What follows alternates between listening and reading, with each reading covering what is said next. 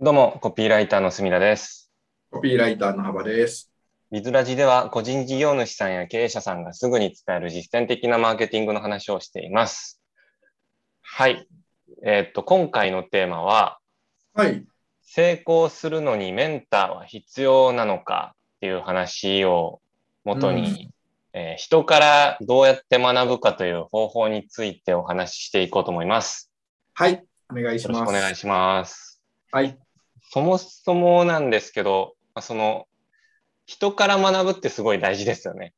大事ですね。はい。あの、もちろん本から情報収集したりとか、ネットで調べたりとかも大事なんですけど、一番、なんというか、コアになる情報というか、付加価値の高い情報って大体人づてで入ってくることが多いのかなと思ったりするんですけど。そうですね。その通りだと思います。はい。で、えっと、よくそのビジネスで言われるのが、メンターを見つけましょうみたいな話が出てくるじゃないですか。言いますね。言います、言います。は。はいい。それに関して、幅さんはどうお考えでしょうか、あちなみにこれ質問が来たからお答えしてます。はいはいえー僕はですね、メンターって、全然自分がそういうふうに思ってつけた、つい人の下についたこともないですし、いらないんじゃないのって正直思ってます。 うん住田さん、いかがですか僕も自分自身にそのメンターと言えるような人って一回も今までいたことないんですけど、はい。あんまり必要がないのかなと思います。っていうのも、はい。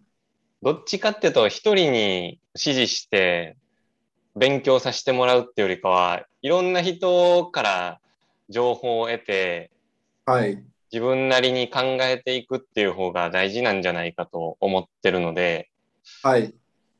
あんまりなんか、この人っていう決めはしないですね。同感です。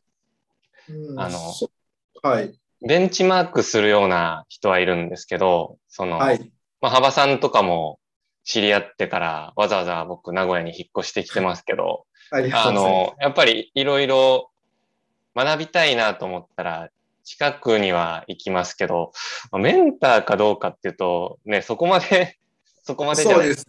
なんか、そもそもなんかメンターっていう言葉の定義もあやふやだと思うんですけど、そうですね。結構なんか、師匠と弟子みたいな感じです。アバン先生と大みたいな感じですよね。 はい。そこまでになるとやっぱ、なんか、うん、ないですね、やっぱり。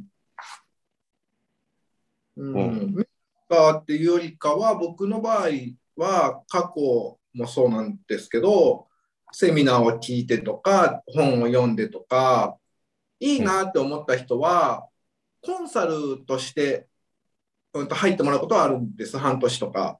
うんうんうんでもな、なんていうか、並行して何人かつけてる時もあるし、その人だけの時もあるんですけど、うんうんうん参考にはなるし、知識として学びはあるんですけど、もうあなたについてきますみたいな、キモい感じはないですね、僕は。うん。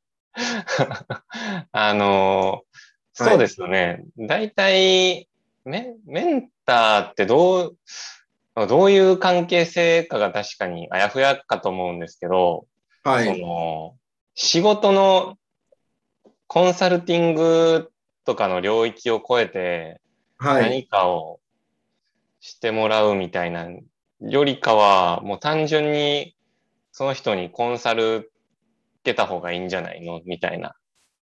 そうですよね。なんか、庇護のもとに入るみたいな感じではなく、うん。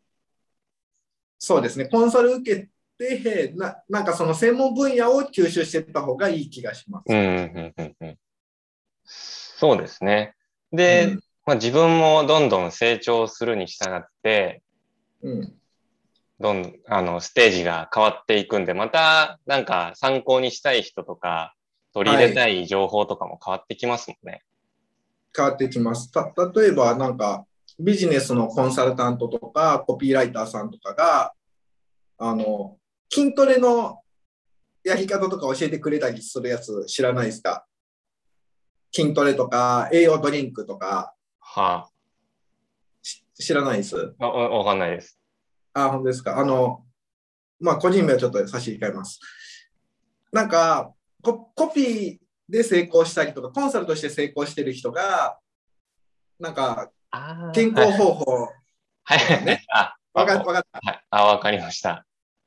なんかそれって、そんなことするんだったら、栄養学の先生とかをコンサル、コンサルかわかんないけど、した方がいいかなと思ってるって感じ です、僕は。あ、確かに。なんかそれをちょうど今聞こうと思ってたんですけど、はい。なんていうか、メンターって多分、その、はいビジネスのノウハウとかじゃなく、なんか、マインドセット的なところとか考え方とか、うん。もう少し抽象的なところ、まあ、生き方みたいなところまで参考にできる人みたいなイメージなのかなと思うんそうですけど、そうですね。そういう感じです。イメージなんか、そこに関して、はい。じゃあ、まあ、メンターをつけないとしたら、はい。どうやって学んできたんですかね。自分でやってみて壁にぶつかったら適材適所でコンサルしてもらうとか人に聞くうんうんうんうんですねあとはまあやっぱなんか仲間と相談するって横の関係もありますねああ、確かに。横の関係、はそいこ、そああ、確かにそこすごい大事かもしれないですね。情報共有とか、うんうんうんはい確かに。なんかそこはめっちゃ影響を受けてる気がします。横のつながりでいろんな話をして、はいそこから考え方を取り入れるみたいな感じですかね。そうですねそういう感じですねまあ本当日々学び学ばせていただいてるんで皆様からはいうんうんうんですね。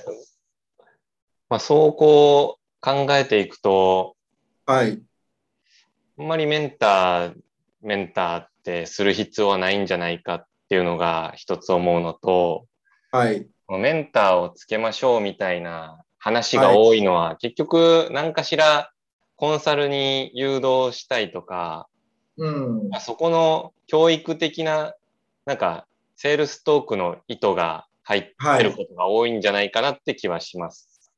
そうですよね。あの、昔、僕、もう、もう随分若い頃、20年くらい前に、うん、情報商材っていうか、の走りの頃に、なんか、P、PDF で、郵送物とかでなんかやってたことあるんですよ。はい。